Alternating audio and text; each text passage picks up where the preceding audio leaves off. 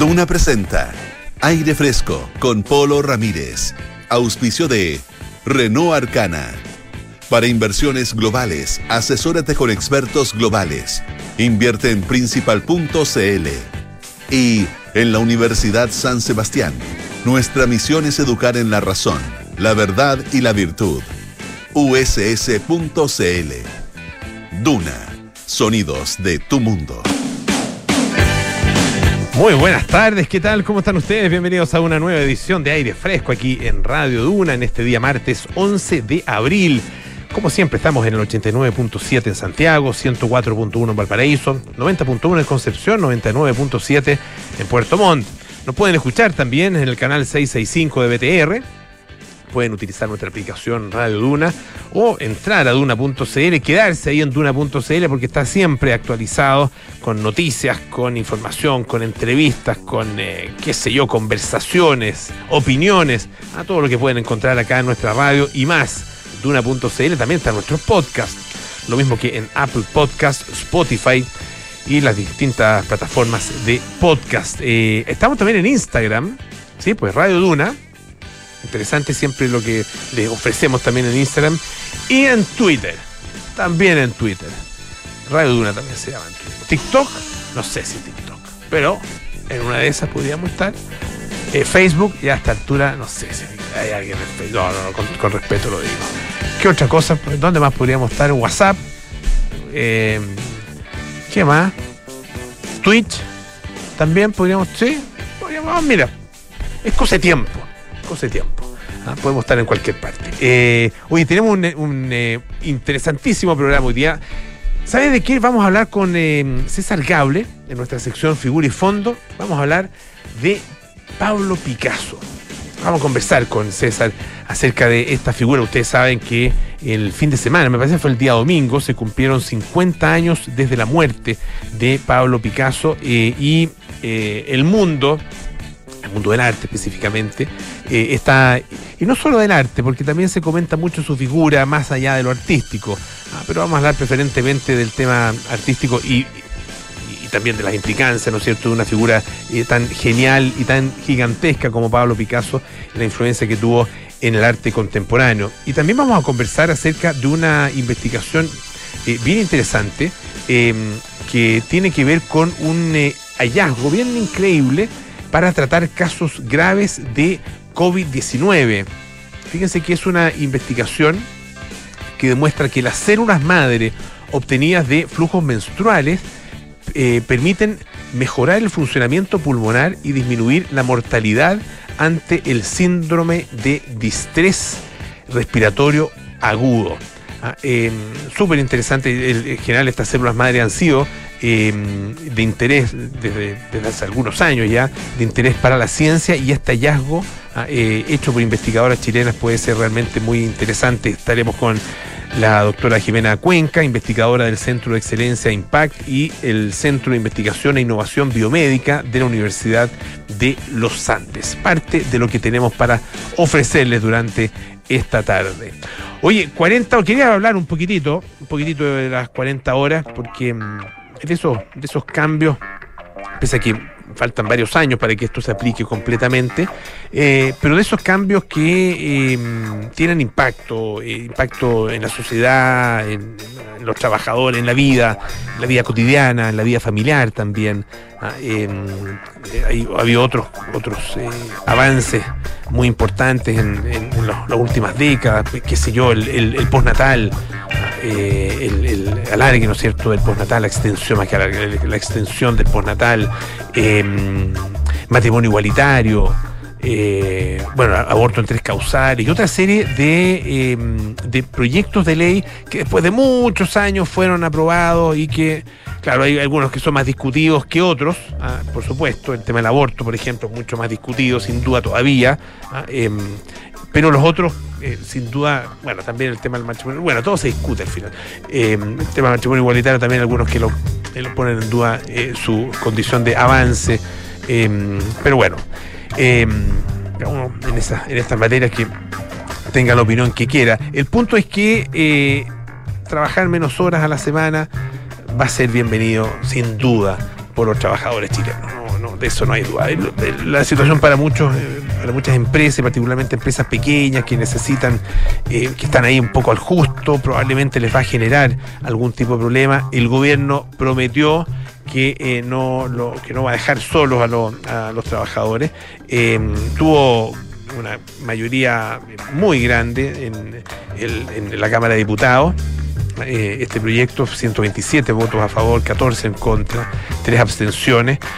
los únicos que se negaron fueron los de la bancada del Partido Republicano. Pero con esto ya se cierra entonces este tercer trámite eh, y es el último, por lo tanto se convierte en, eh, ley. Eh, y esto fue iniciado en el año 2017 por parlamentarios del Partido Comunista. Este debe ser de, las de las em, legislaciones más importantes y de los logros legislativos más importantes del Partido Comunista en, mucho tiempo. Mucho tiempo.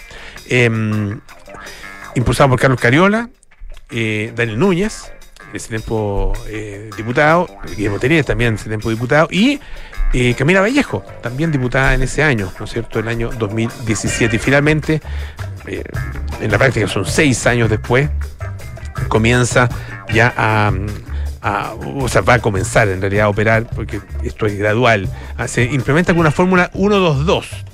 Ah, eh, es decir, se baja el primer año de vigencia, se va a reducir eh, en un año, de 45 a 44 horas.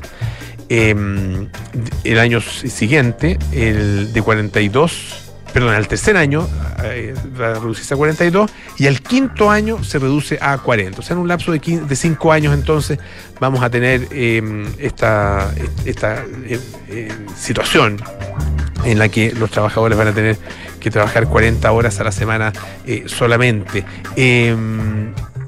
También permite otras modalidades que son interesantes. La modalidad 4x3 cuatro días trabajados por tres de descanso. Esto va a ser producto de la negociación de los trabajadores con sus empleadores. Ah, em, obviamente que tiene que ser de mutuo acuerdo. Em, también hay otras medidas de flexibilidad como por ejemplo la posibilidad de que eh, la, jornada, la jornada de 40 horas se cumpla en un promedio ah, de hasta cuatro semanas, con un máximo 45 horas semanales. O sea, puede ser eh, distinto cada día, o puede ser distinto entre unas semanas y la otra. Ah, eh, en la medida en que se cumplan las 40 horas y no pase en ningún caso por sobre las 45 horas semanales. O sea, algunas semanas podrían ser 45 ah, y la semana eh, siguiente o anterior eh, menos horas ah, para así completar el, promedio de las 40 semanales. Em, las 40 semanales durante cuatro semanas. por, eso, por eso que se habla de promedio. También hay em, dos elementos que son eh, nuevos, son derechos para eh, padres y personas cuidadoras, cuidadoras de menores de 12 años, aunque son bandas de horario para ingreso y salida al trabajo y también la alternativa de compensar las horas extraordinarias por hasta cinco días de feriado adicional. Em, es, bien eh, interesante, son bueno, son hartas disposiciones, no, no vamos a, señalar todas ellas, pero es bueno, es una legislación que eh, va a ser eh, muy trascendente para, para nuestra, nuestra sociedad y muy trascendente también para la vida cotidiana. Em, va, a pasar, por ejemplo, ¿qué pasa en el retail? Que ahí eh, las, horas son muy largas, ah, las horas de trabajo son muy largas, se cumplen obviamente y, uno espera que se cumplan no, no, más de las 45 horas semanales, en muchos casos divididas en 6 días a la semana. Los malls, los centros comerciales están abiertos eh, todos los días, excepto los, eh, feriados eh, obligatorios, ¿no es cierto? Los, feriados irrenunciables, como se llaman. Bueno, esto va de acuerdo con, estoy mirando una nota en cooperativa, Paula Valverde, que es presidenta de la Asociación de Marcas del Retail, dijo que esta iniciativa em, bueno, un gran avance para el bienestar y el desarrollo de los trabajadores y que también es importante que se incorpore esta gradualidad. Pero en el caso del comercio, dice que una mejor, una menor jornada laboral tiene que ir aparejada de una reducción en los horarios de atención de los centros comerciales. Ah, eh, y eh, lo más probable es que, claro, no, lo van a cortar por la mitad, sino que se reduzca aquí en aquellos horarios que son extremos, en la mañana o en la tarde, tarde-noche, eh, y en los cuales la verdad es que la cantidad de gente, la afluencia de público, ella misma lo reconoce, es muy baja. Ah, son de alguna manera horas muertas que se podrían em, eliminar para evitar entonces que eh, las empresas tengan mayores costos que perjudique la rentabilidad y particularmente especialmente la viabilidad. Ah, em, porque dice que con los horarios de atención actuales, la implementación de la jornada de 40 horas se insta derechamente a cerrar puntos de venta. También hay reacciones en estas notas de esta nota de la Asociación de Industrias Metalúrgicas y, Metalmecánicas, la ACIMET, ah, eh, que em, dice que eh, es mejor esta iniciativa que la planteada eh, originalmente, que la gradualidad ah, es muy bienvenida, ah, em, porque había que prepararse para este nuevo ajuste. Y dice que finalmente las empresas, muchas de esas empresas son empresas de jornada continua, ah, en 24 horas del día, empresas bueno, de, distinto tipo, ¿no es cierto?, industrias ah, que tienen que estar operando las, 24 horas, por lo menos en, parte de su funcionamiento. Pasa con la minería también, pasa con, qué sé yo, las empresas sanitarias y otra serie de, servicios a que eh, empresas o servicios que requieren estar eh, trabajando y operando las 24 horas del día. Dice que en esos casos las empresas van a tener que aumentar la dotación de trabajadores, colaboradores, como se llama ahora, eh, y por, eso el, factor tiempo en este periodo que, de cinco años que se va a dar es realmente muy, muy importante. Eh, ¿Qué va a pasar con la productividad? Esa es una de las grandes preguntas.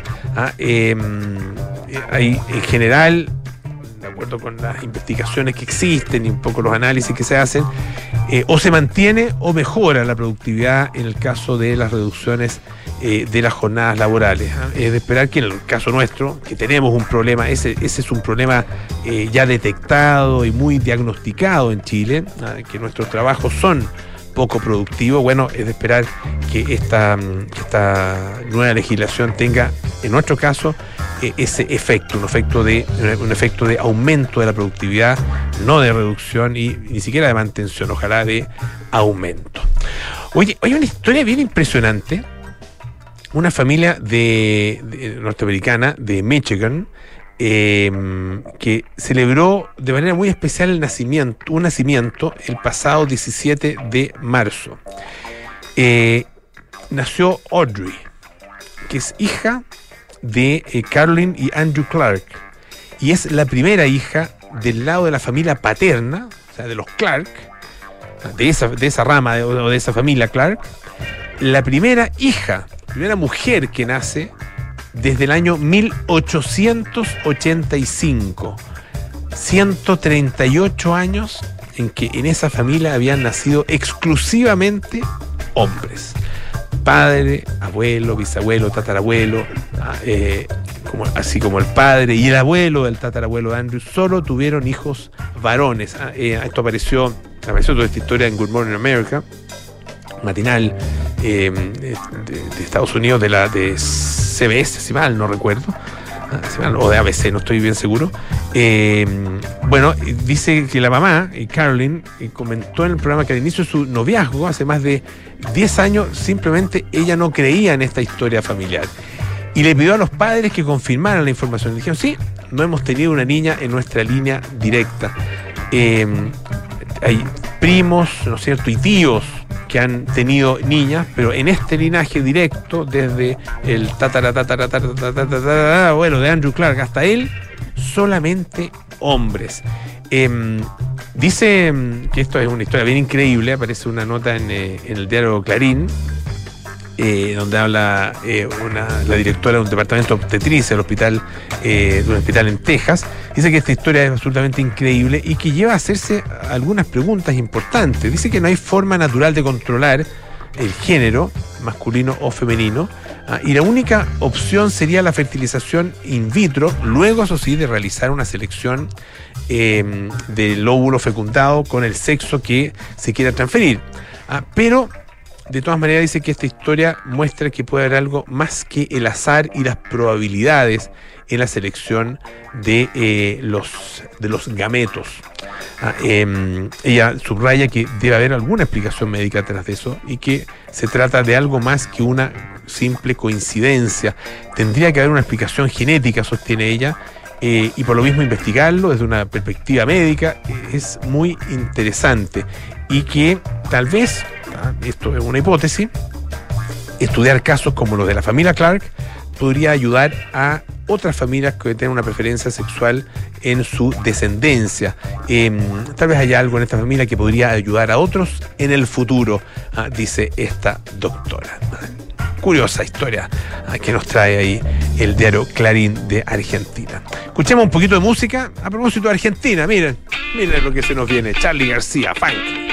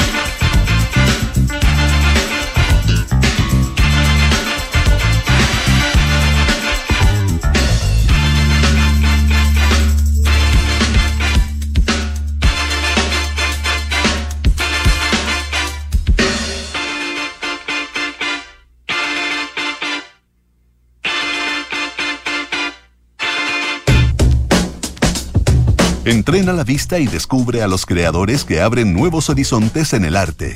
Porque ver es más que mirar, esto es Figura y Fondo, con César Gabler, en aire fresco. Presentado por Fundación Actual. Como les decía al principio del programa, eh, se cumplieron 50 años desde la muerte de Pablo Picasso. Eh, uno de los artistas fundamentales del siglo XX, eh, tremendamente influyente desde desde principios del siglo XX, ah, y, con una presencia además artística, cultural, tremenda. Es, uno de los grandes nombres propios del arte, eh, no solo del arte contemporáneo, de la historia del arte eh, mundial. ¿Y quién mejor que César Gabler para ilustrarnos acerca de ese significado? Vamos a ver cómo salgo de esta tarea porque no es fácil hablar de Picasso. Es, monumental, claro. Es monumental. Es monumental y goza de periodos de reconocimiento variable. Eh, probablemente hoy día goza mejor salud él, pese a que podría ser una figura muy funable, que mm. no creo que hablemos de eso particularmente, pero goza de buena salud porque quizás el momento artístico se ha volcado mucho, y si uno empieza a revisar artistas jóvenes, hacia la pintura, la escultura y la representación. Hay un cierto regreso a la representación. Nunca, nunca se ha ido, siempre ha habido artistas que están pintando, dibujando, esculpiendo, pero claramente la atención del mainstream no estaba puesta hace unas décadas en la pintura y sí más bien en todas las prácticas que tienen que ver con la postproducción, ciertos artistas que trabajan con video, que trabajan con materiales encontrados y que ciertamente la representación no era lo suyo.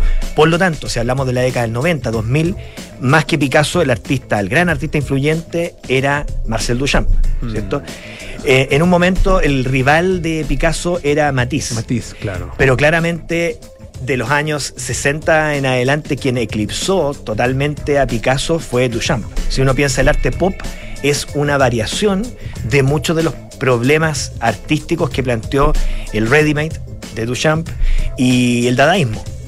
Claramente Picasso ahí es poco decisivo, salvo como un motivo cultural a explotar. Mm, Pensemos el caso de Liechtenstein y todas las recreaciones que hace de Picasso, como una especie de pieza de museo que está en el inconsciente mm. colectivo y que por lo tanto tiene el mismo nivel de reconocimiento alguna obra de Picasso que Mickey o que el Pato Donald, es decir, son figuras icónicas. Pero hoy día eh, está muy de vuelta y ahí uno puede empezar a, a ver por qué. Mm. ¿Por qué está de vuelta Picasso? ¿Por qué? Bueno, primero está de vuelta porque es es, fue un gran investigador de la forma. ¿Cierto? Eh, de hecho, en algún momento eso fue mal visto, esta excesiva investigación formal para algunos. Hace una semana hablábamos de Lucian Freud. Lucian Freud abominaba de Pablo Picasso por este permanente cambio estilístico, por esta capacidad casi de jugar como un mago con las formas. Eso a él le repugnaba. Sin embargo, hoy día, en que hay una cierta fatiga de parte de los artistas por el excesivo conceptualismo, eh, el, uso de casi cualquier cosa, hay una vuelta hacia la forma, hacia el juego con la forma, y tú ves artistas nacidos desde los años 70, pienso en una artista americana, Dana Schutz, nacía el 76, que es súper picasiana y es una artista muy influyente. Y si empezamos a ver artistas de, de, nacidos en los 70 hacia adelante, podríamos casi hablar de una Picasso manía, como fue el título de una exposición y de un libro que recoge toda esa experiencia eh, de muchos artistas. Es decir, que vuelven a Picasso, probablemente eh, un nombre muy reconocido y, uno de los artistas más cotizados de su generación, George Condo, norteamericano, es un tipo que desde los 80 y sobre todo ahora en las últimas décadas ha basado su, obra en una relectura del Picasso cubista y del Picasso de los años 30, 40, prácticamente Picasso completo, y el encuentro con la cultura popular y aquellos temas que son más sensibles en la cultura contemporánea. El sexo, el abuso, las relaciones de poder y de clase, todo eso, pero leído con un lenguaje que pasa por Picasso y pasa por la cultura popular. Y luego, si empezamos a ver artistas jóvenes, toda la investigación formal, cromática, gráfica que hay en, Picasso ha sido releída a partir de los recursos que ofrecen las tecnologías digitales, que ofrece la cultura popular y por supuesto también los temas de Picasso, que son muy polémicos. El, de hecho, el tratamiento del cuerpo y de la mujer hoy día es muy polémico, pero a su vez esa polémica que está instalada en Picasso es releída a partir de los códigos culturales que hoy día nos interesan. Por lo tanto, hay relecturas de Picasso en clave feminista, en clave colonial. Pensemos, las señoritas de Aviñón. Ese cuadro que originalmente iba a ser una escena de burdel, era un marinero entrando a un prostíbulo que se encontraban con estas muchachas.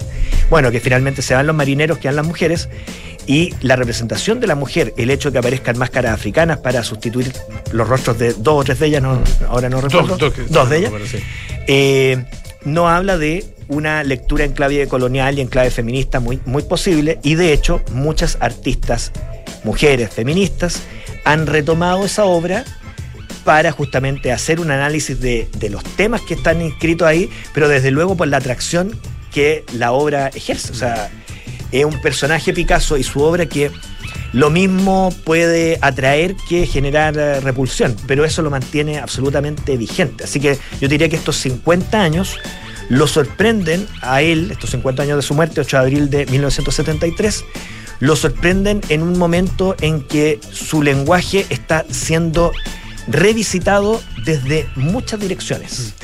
Mm. Eh, se puede hablar de, uno tiene en la cabeza, ¿no es cierto?, varios, varios Picasso, por lo menos uno, no sé, Tres, cuatro fácilmente. claro, fácilmente. Uno puede nombrar tres, ¿no es cierto? La, famosa época rosa, ¿no es cierto? Época azul, ah, el periodo rosa, el periodo azul. Incluso antes de, esos periodos con los cuadros eh, más, más realistas que, tiene, que son parte de su, de todo su periodo de formación.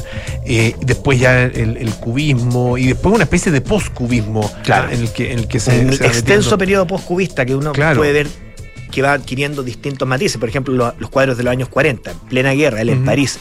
Años que son muy bien retratados en un libro de Brassai, del fotógrafo, que mi, no, mi vida con Picasso es la biografía de una de sus ex, ex, esposas, pero Brassai retrata al Picasso de los años 40 a partir del encuentro diario que tuvo con él registrando la obra, y es muy interesante, y ese Picasso, el de esos años, eh, vuelve al estilo cubista, a cierto elemento del cubismo, pero en una clave expresionista no habla nunca directamente su pintura de la guerra, pero uno a partir del color, la presencia de las calaveras, etcétera, intuye que todo es de muerte, todo es trágico. Tiene además una, capacidad Picasso que de, alguna manera de, reconvertir la, los no sé si los descubrimientos o la obra de otros o el trabajo de otros e incorporarlos en su propio trabajo eh, transformándolos, por supuesto. Ah, pero hay Eso es muy importante lo que estás diciendo. En el fondo, Picasso es un artista que tiene algo de vampiro. Vampirizaba a las mujeres y también podríamos decir que vampirizaba la historia del arte. En los años 60 se pone muy de manifiesto con las citas que hace. Eh, las señoritas de Argel, de Argel, por ejemplo, o sea, las mujeres de Argel. Eh, y otros cuadros que él toma de la tradición más clásica, los reinterpreta y e introduce de esa manera la cita en el arte de, una forma súper potente, al punto que muchos artistas copiaron el gesto de hacer estas suertes de homenajes de obras famosas. Claro, tiene, unos, trabajos increíbles sobre las Merinas de Velázquez, por ejemplo. Exacto. Ah, eh, o otros eh, eh, pinturas, ¿no es cierto? Dibujos también de basados en la obra de, de Angre o de Ingres. Sí. Ah, y bueno, y así una. Que Ingres era un artista que también transformaba las figuras. claro. Ingres deformada, y de hecho hay cuadros en que las partes del cuerpo no calzan, pese a que se ve muy realista, pero Picasso admiraba mucho a Ingres y de hecho todo el trabajo de línea de los años 20 de Picasso en grabado viene justamente de Ingres y a través de Ingres a la antigüedad. Entonces, Picasso era un artista que siendo muy moderno y a lo mejor rupturista frente a la tradición, estaba siempre viendo el pasado del arte y alimentándose de él. Ahora, eh, era un dibujante extraordinario. Totalmente. Eh, un pintor extraordinario también, pero hay cosas, no sé, y esto yo creo que tiene un poquito, tiene gusto, a lo mejor hay gustos personales ahí. Si uno compara la época más propiamente cubista ah, de, Picasso con los con toda esta serie de, bodegones, esta especie como de retablos que hacían, qué sé yo, y, los compara con George Braque. Ah, eh, o braquia, no sé cómo, se dice correctamente. Eh, y hay una cosa en la ejecución, que no sé, no sé qué te dice a ti, que esa como como que da la impresión de que Picasso hacía eh, eh, producía tan esto de una manera tan. Eh, Picasso no era, no, era un orfebre, no era un orfebre de la pintura. ¿Por qué? Porque es un artista anclado en la concepción más que en la ejecución y la artesanía. En ese sentido, con todas las distancias que lo separan, puede estar quizás cerca de Duchamp porque es, una suerte de conceptualizador plástico. Mm. Esto ya es, de mi cosecha. Y no se agota en la factura exquisita de los cuadros. Claro. Pero justamente eso lo ha vuelto también muy atractivo e incluso ciertos periodos de él que en algún momento fueron vistos como la decadencia de Picasso. En los años 60 hizo, hacía mucha obra y, y, mucha gente consideraba críticos de arte, público, decía, bueno, ya se está repitiendo, ya está cumpliendo la expectativa o la crítica que le hacían en los años 40 de que pintaba como un niño. Ahora sí está pintando como un niño, pero ya es un problema, no una virtud. Y la verdad es que justamente ese, ese, esa falta de preocupación académica se ha convertido también en un eh, lenguaje apreciado por artistas contemporáneos que se acercan a la pintura muchas veces hacia ese Picasso y no hacia el Picasso más oficioso que, que lo hay, digamos. Que lo hay, no, ¿cierto? O sea, si uno, era virtuosísimo. virtuosísimo. Pensemos que cuadros como eh, la. A ver, dos cuadros de la, primera comunión y, mm. si no me equivoco, lección de caridad, ponte tú. Estamos hablando de cuadros que hizo entre los 15 y los 16 años, o sea, un adolescente que pintaba como un consumado pintor académico y que concursaba a nivel nacional, ganando, obteniendo medallas y reconocimiento entre pares adultos. Sí, claro, partiendo por su papá, que cuando era, un, niño guardó los pinceles, o sea, dijo este niño ya. Exacto, ¿cierto? el papá se, fue a, la, eh, se fue a, la, casa con la pintura, el papá se dedicaba a pintar palomas, mm. pero vio a su hijo y, y, claro, dicen que se jubiló. Y bueno, ese Picasso virtuoso no, no tenía el interés por, ya adulto, mantener esa preocupación por el buen oficio y sí por la invención permanente. Picasso duró todo el siglo XX, ah, en, términos de, su influencia. Tú dices, está vigente hoy y está siendo revisitado hoy de manera muy potente. ¿Qué pasa en términos de su proyección? Bueno, eh, yo, yo creo que, como ya para ir cerrando, yo creo que con Picasso va a pasar eh, lo que ya ha ocurrido, digamos, que hay momentos donde está más presente y otros donde claramente el tipo de arte que él propone, que es fundamentalmente una investigación desde la forma, aparece como menos interesante para los artistas. No sé si para el público, yo creo que siempre hay público para Picasso porque hay muchos Picasso, como tú lo señalabas, pero hoy es un momento, justo coincide, estos 50 años, con un momento en que eh, la, tasación en la bolsa mm. estética está al alza. Está al alza. Mm, está al alza. y no así en otras tasaciones. ¿ah? si hubiera sido en los 90, mm. habríamos dicho, bueno, el modelo artístico de Picasso lo superó Duchamp. Y Duchamp fue la, la figura de la segunda mitad del siglo XX, que lo fue. Pero hoy día se está viendo su obra con mucho interés, así que estos 50 años lo pillan con muy buena salud. César Gabler, muy buena salud también usted, muchísimas gracias. ¿eh? A ti, Polo. Figura y Fondo, presentado por Fundación Actual aquí en Aire Fresco con nuestro César Gabler. Em, un par de cosas muy importantes que recordarles. ¿ah? Partimos por eh, lo siguiente, que no lo tengo aquí a mano. No, vamos a ir a la pausa, parece. Vamos a ir a la pausa, sí, vamos a la pausa y de inmediato volvemos con más aire.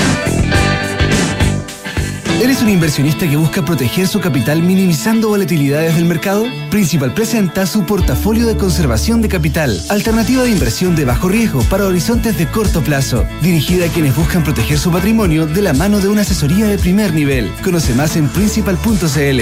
Principal, expertos en nuestro mundo para que tú te enfoques en el tuyo. La rentabilidad o ganancia obtenida en el pasado por este fondo no garantiza que ella se repita en el futuro. Los valores de las cuotas de los fondos mutuos son variables. A ver, ¿qué le vamos a poner? Ya sé, seguridad.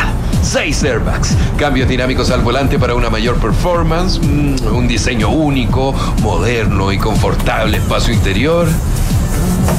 Ah, un sistema de audio de alta fidelidad y pantalla multimedia con Android Auto y Apple CarPlay, además de un potente motor turbo de 150 HP. Listo, mi mejor obra.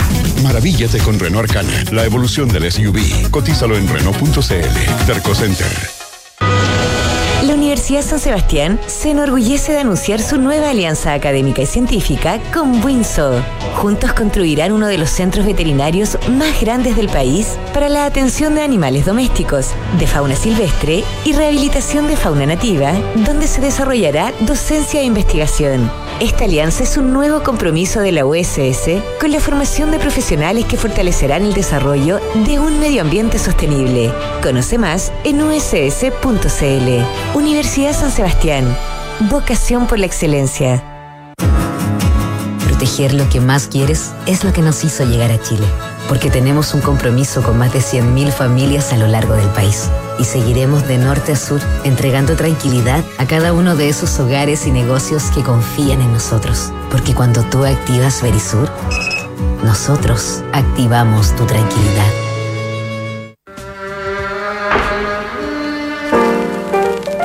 Con solo 19 años, Joan Baez revolucionó la escena folk con su álbum debut homónimo. Grabado en 1960 con las mínimas condiciones tecnológicas posibles, este disco fue clave en el revival de la música folk que más tarde se transformaría en la punta de lanza del movimiento contracultural de Estados Unidos. Esta es la historia que te contaremos hoy desde las 8 y media en un nuevo capítulo de Sintonía Crónica Debut en Duna 89.7. Hola, soy Gloria Hood, candidata al Consejo Constitucional por la región metropolitana. Ofrezco mi dedicación para proteger con seriedad y profesionalismo la estabilidad de nuestra democracia, la tranquilidad de las familias y los valores que construyen un buen país, como la libertad, la lealtad, el honor y el respeto. Este 7 de mayo vota Gloria Hood E25. Enfrentar el cambio climático es tarea de todos. Duna, por un futuro más sostenible. La organización Carbon Disclosure Project, CDP, de referencia global en la divulgación de información climática para la comunidad inversora, ha reconocido el liderazgo de Acciona y Acciona Energía a la hora de implicar a sus proveedores en la lucha contra el cambio climático. La CDP destacó que ambas compañías se implican en la descarbonización estratégica de su cadena de suministradores mediante programas de formación, de compras de materiales y de suministros bajos en emisiones de carbono, tales como cemento y acero verde, y de adquisición de maquinarias y flota eléctrica. Acciona ha comprometido la reducción del 47% de emisiones de alcance 3 para 2030 las cuales provienen en su mayoría de las compras a proveedores.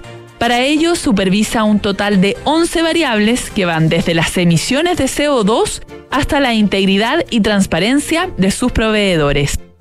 Acciona, expertos en el desarrollo de infraestructuras para descarbonizar el planeta. Oye, ¿subiste la última de Soto? No, ¿qué hizo ahora? Se compró un auto. Nah. ¿Pero cómo? ¿Y de cuándo se metieron en ese cacho? Parece que ayer la señora no lo quiere ni ver. Ahora sí que la embarró. ¿Pero cómo tan huevo? Se parte de la nueva experiencia de tener un auto. Suscríbete a smarticar.cl sin hacer trámites, pagar mantenciones, patente ni seguros. Smarticar. Comprarse un auto no es smarty. Estás en aire fresco con Polo Ramírez. Ya estamos de vuelta aquí en Aire Fresco, esto es Radio Duna. La Universidad San Sebastián anuncia su nueva alianza científico-académica con el Centro de Estudios Científicos, SEX, potenciando un polo de desarrollo científico en el sur del país. Universidad San Sebastián, vocación por la excelencia. Para inversiones globales, asesórate con expertos globales. Invierte en principal.cl y abril llega acompañado de descuentos. Aprovecha los días 0 kilómetros de Derco Center y lleva tu Renault Arcana con un increíble descuento. Nos preparamos para los viajes espaciales, conocemos los últimos avances de la medicina y nos enteramos de los nuevos algoritmos que se están usando. Activa tu inteligencia artificial, porque en aire fresco es hora de conversar con los expertos junto a Polo Ramírez y Francisco Aravena. Ya estamos junto a Francisco Aravena para hablar de ciencia como todos los días martes aquí en aire fresco. Pancho. ¿Cómo estás, Polo? Bien, pues bien. Oye, eh, hace mucho tiempo, mucho tiempo eh, que hay, o sea, cada cierto tiempo hay frases que abren esperanzas, prometen revoluciones, eh, llenan de. Y, y- y basados en realidad, por cierto, pero eh, llenan de, de- de potenciales terapias las páginas de. De, de nuestra pre- prensa, en, nuestra, nuestras propias entrevistas, programas, bien intencionadamente, por cierto. Eh, pero luego uno se olvida porque los, los tiempos de la, de la ciencia son largos. Sí, pues. Pero me acuerdo. Y los de la noticia son cortos. Y los de las noticias son muy cortos. Muy cortos. Pero me acuerdo cuando empezó, probablemente no cuando empezó, empezó, pero a, a nivel general empezó como todo el mundo a enamorarse de esta idea de las células madre y todo lo que se podría Sí, hacer con las células sí, madre. Eh, las células madre que, recordemos, son las células que no están diferenciadas y por lo tanto el encontrar la manera de extraerlas, aislarlas y luego dirigir esa diferenciación para que se transformen en el tipo de célula que uno necesita para determinada terapia, eh, eh, así, eh, por principio ya algo, es algo realmente fascinante. Y se ha experimentado con células madres de todo tipo de, de extracción, digamos, de las células madre. Bueno, la, la- la clásica es la de médula, obviamente, De médula, claro. espinal. Em, pero también hay eh, células madres que se pueden, te pueden extraer de cualquier parte del cuerpo, que se llaman las células madre periféricas, o las células madre, por ejemplo, de la placenta, o las células madre del cordón, cordón umbilical, umbilical, que también ha sido un tema. Eh, bueno, pero hay un tipo de célula madre que eh, hace más o menos como el 2007 comenzó a estudiarse y tiene todo, uno, uno dice, bueno, tiene todo el sentido que estudiaran esto, pero por toda la carga cultural que tiene, que tiene esta fuente, eh, probablemente hizo más difícil no solamente la, el, el estudio, sino que la propia conversación en torno al tema. Y estamos hablando de células madres extraídas del flujo menstrual. Células que, eh, por definición, tienen, eh, tienen muchísima, muchísimo, uno podría imaginar, como te digo, ahora no lo ve, lo, lo encuentra lógico, pero había que, que tener la idea, ¿no? De ir a, a mirar, a, a- a- investigar. Y bueno, nuestra invitada de hoy ha hecho justamente ese trabajo y con grandes resultados. Y ahora publicaron eh, una, un avance bien, bien eh, promisorio eh, que eh, determina que las células madres presentes en el flujo menstrual tienen posibilidad terapéutica ante el síndrome de distrés respiratorio, que es una de las consecuencias de el COVID eh, que, eh, persistente, digamos, el, el- el COVID que no, que no, que no tiene todavía una, una cura definitiva. Eh, estamos con Jimena Cuenca, ella es investigadora del Centro de Excelencia Impact y del Centro de Investigación e Innovación Biomédica de la Universidad de los Andes. ¿Cómo estás, Jimena? Muy buenas tardes. Hola, buenas tardes. Gracias por la invitación. Jimena- Linda presentación, gracias. Ah, ya, ¿estuvo bien? Sí, perfecto. Siempre me da un poco de susto esta No, parte. Ah, siempre, siempre, siempre extraordinario. Eh, Jimena, háblanos un poco, eh, antes de entrar en, en- en- en el, eh, en la investigación propiamente tal de- que, que nos, que nos trae, digamos, al, al tema ahora, eh, háblame un poco de cómo ha sido la, la historia de la investigación en torno a las células madre del flujo menstrual. Bueno, como tú bien decías, las células madre eh, derivadas del flujo menstrual se descubren por allá por el 2006-2007 eh, y nosotros en el laboratorio desde el 2010 que estamos caracterizando y analizando las propiedades de estas eh, de este tipo celular que nosotros llamamos eh, células madre mesenquimales de, desde el fluido menstrual o las MEMS. Eh, así que durante todos estos años hemos ido eh, analizando las distintas características y los beneficios terapéuticos que puede otorgar en distintas patologías. Probamos, por ejemplo, que eran eh, ideales para ayudar a la cicatrización de heridas en un modelo experimental. Eh, también eh, otros investigadores lo han descrito para otras patologías eh, como diabetes o infarto eh, o, temas cardíacos, por ejemplo. Así que eh, se ha avanzado bastante en los últimos años en el, en el estudio de este tipo celular. Y nosotros contribuimos desde acá con nuestro eh, granito de arena. ¿Qué características tienen, doctora, estas células madre? Y, y sobre todo en, en, relación o en comparación con células madre obtenidas de otras fuentes, tal como describía Pancho. Bueno, primero, como es eh, un desecho biológico, está libre de cualquier tema ético Mm. que vaya de por medio, ¿no? Eh, también son de muy fácil obtención, se obtienen mediante una copita que es reutilizable. eh, se puede aislar de manera continuada. O sea, por ejemplo, si tú obtienes de médula ósea, eso puede ser una vez, como mucho dos veces. Aquí puede ser una colecta mensual durante incluso varios años del, del mismo donante. Entonces yo puedo establecer un, un, un, banco de células, expandirlas y tener muchísimas. Entonces son todas ventajas agregadas por encima de las otras que eh, implican una cirugía o una operación, por ejemplo. Y también se han visto que modulan eh, el, el, sistema inmune y tiene otras propiedades, por lo cual la hacen eh, bastante promisorias frente a otras.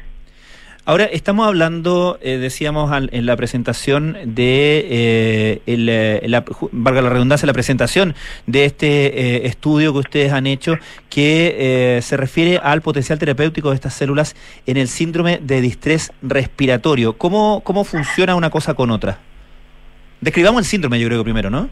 Sí, el síndrome de distrés respiratorio agudo es una insuficiencia respiratoria que eh, tiene distintas causas que pueden ser indirectas o directas, indirectas como un trauma o directas, como tú bien lo dijiste, eh, como una neumonía bacteriana o producto de un virus, como el SARS-CoV-2. Entonces ahí es donde unimos el síndrome de estrés respiratorio con COVID. ¿no? Eh, la mortalidad de este síndrome es alrededor de un 20%, dependiendo de los países, ¿no? Y con el COVID, eh, este síndrome aumentó y por ende también la mortalidad asociada a este síndrome. Entonces, eh, ahí es donde nosotros demostramos con nuestra investigación que eh, la terapia con estas células madre mejoraba la función pulmonar, eh, disminuía la mortalidad en un modelo experimental de este síndrome de distrés respiratorio en ratones o en un modelo murino. ¿Y qué pasa, eh, doctora? Le recuerdo, estamos conversando con la doctora Jimena Cuenca, investigadora del Centro de Excelencia de Impact y del Centro de Investigación e Innovación Biomédica de la Universidad de los Andes. Em, ¿qué, qué, qué, em, qué, ocurre, qué sucede a nivel eh, fisiológico, digamos? ¿Y, y, cómo, cómo es, en definitiva, eh, una terapia de este tipo? Mira, nosotros eh, estas células se administran vía intravenosa lo que hacen es llegar a los sitios y secretar distintas moléculas o producir distintas moléculas para cambiar, por así decirlo, el, entorno, el, micro, el microambiente de los órganos. Entonces lo que nosotros observamos es que, por ejemplo, eh, estas células disminuían la muerte celular en células asociadas eh, en el pulmón. Por ejemplo, que disminuían la inflamación una característica muy importante de esta patología es una inflamación exacerbada. Entonces vimos que disminuían esta, eh, esta inflamación. También vimos que aumentaban los vasos sanguíneos. En esta patología eh, se produce un, daño en, en, todo lo que son los capilares, toda la vascularización. Y vimos que también estas células aumentaban esta vasculatura. Entonces, todo eso en conjunto hace que eh, se presente una mejoría. De, esta patología. ¿Y eso requiere, doctora, que eh, con estas células hay que hacer algún trabajo especial antes de, inyectarlas? ¿Hay que, ¿Hay que estimularlas de alguna manera? No, y una de las cosas importantes de este trabajo también es que demostramos que nosotros previamente congelamos estas células y luego las descongelamos y una vez descongeladas las inyectamos. Ahora, Entonces, sí, perdón, disculpe, es que hay, hay algo súper relevante en esos términos, eh, eh, por ejemplo, en los estudios que se han hecho y en las experiencias que se han tenido con trasplantes de células madre en casos como, por ejemplo, leucemia, ¿no? Eh, donde hay una diferencia entre el trasplante autólogo, o sea, del mismo individuo, o trasplante de donante, ¿cierto? Y, y, en general se, se, se ha encontrado que el trasplante autólogo tiene más dificultades porque, de alguna manera, la enfermedad con la que se está combatiendo está ahí, ¿no? Eh, bueno, obviamente en el caso de la leucemia es muy distinto, pero en este caso los mejores resultados son con células externas o células del mismo, del mismo individuo, que entiendo que estamos hablando de experimentación todavía en animales, ¿no? Claro, sí.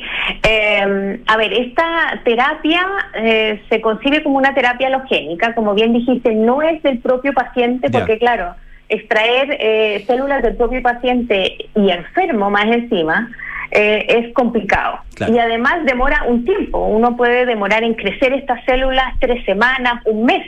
Entonces ya el paciente ya, tú tienes que llegar eh, en días, en horas, en la, en, la unidad de cuidados intensivos, por ejemplo, para tratarlo. Entonces, por eso que lo que se está actualmente utilizando en, en, terapias celulares se está eh, abocando el estudio en este tipo celular halogénico que no es del propio paciente, sino que viene de donantes sanos. Y es lo que nosotros hicimos acá con, con, estas células, ¿no? Son células de donantes sanas, mujeres sanas, que nosotros las expandimos, las cuidamos, las sembramos, las alimentamos, las congelamos y una vez eh, descongeladas las inyectamos. Y vimos que al descongelarse no perdían estas propiedades terapéuticas. Y esto es súper relevante porque finalmente yo puedo almacenar en grandes cantidades estas células, las puedo enviar eh, y trasladar a, otro país o, a otra provincia, por ejemplo, y se pueden descongelar e inyectar inmediatamente. Entonces eso hace la terapia muy accesible en un futuro. ¿no? Ahora, eh, se, inyecta entonces en el, en el torrente sanguíneo.